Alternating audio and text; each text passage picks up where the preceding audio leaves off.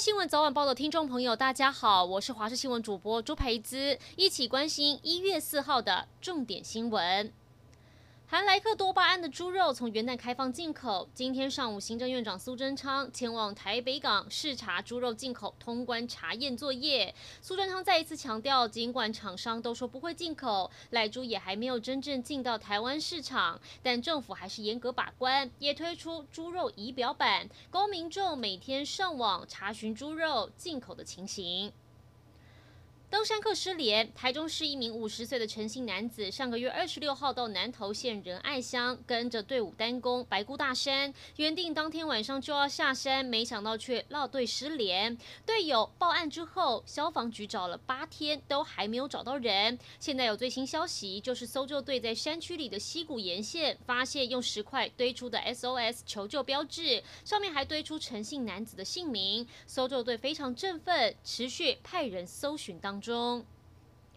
美国新冠病毒确诊人数不断增加，死者人数累计超过三十五万。其中确诊数最多的加州已经出现医院太平间被遗体塞爆情形，而且病患需要的氧气瓶快要见底，让当地美军必须出动工兵来支援医院。而疫苗开始施打后，不但进度比原先预期还慢，部分州像是佛州，还因为各个郡的疫苗分配政策不同，上演各种混乱情形，民众还要漏夜大排长龙才可。可能等到第一针。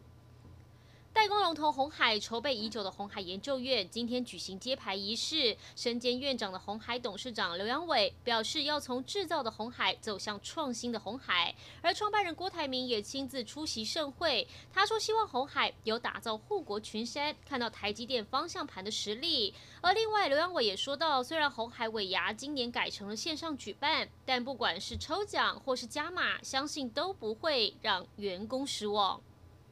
农民退休除金已经在一月一号正式上路，只要未满六十五岁，实际从事农业工作、有农保，而且没有领取相关社会保险老年给付的，都可以投保。上午农委会就在高雄美农区举行一场开办典礼，由主委陈吉仲现场进行简报。这也是蔡英文总统兑现他在一百零九年的竞选政见中退休保障多一点所建立的农民专属退休金制度。因此，蔡总统今天也特地南下参加这一场典礼。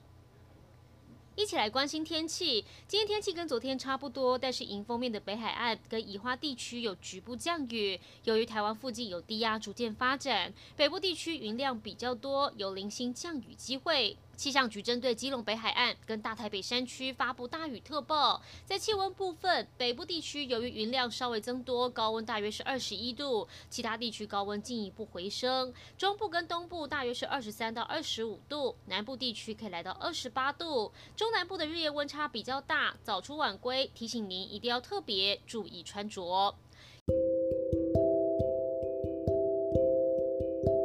以上就是这一节新闻内容，感谢您的收听，我们再会。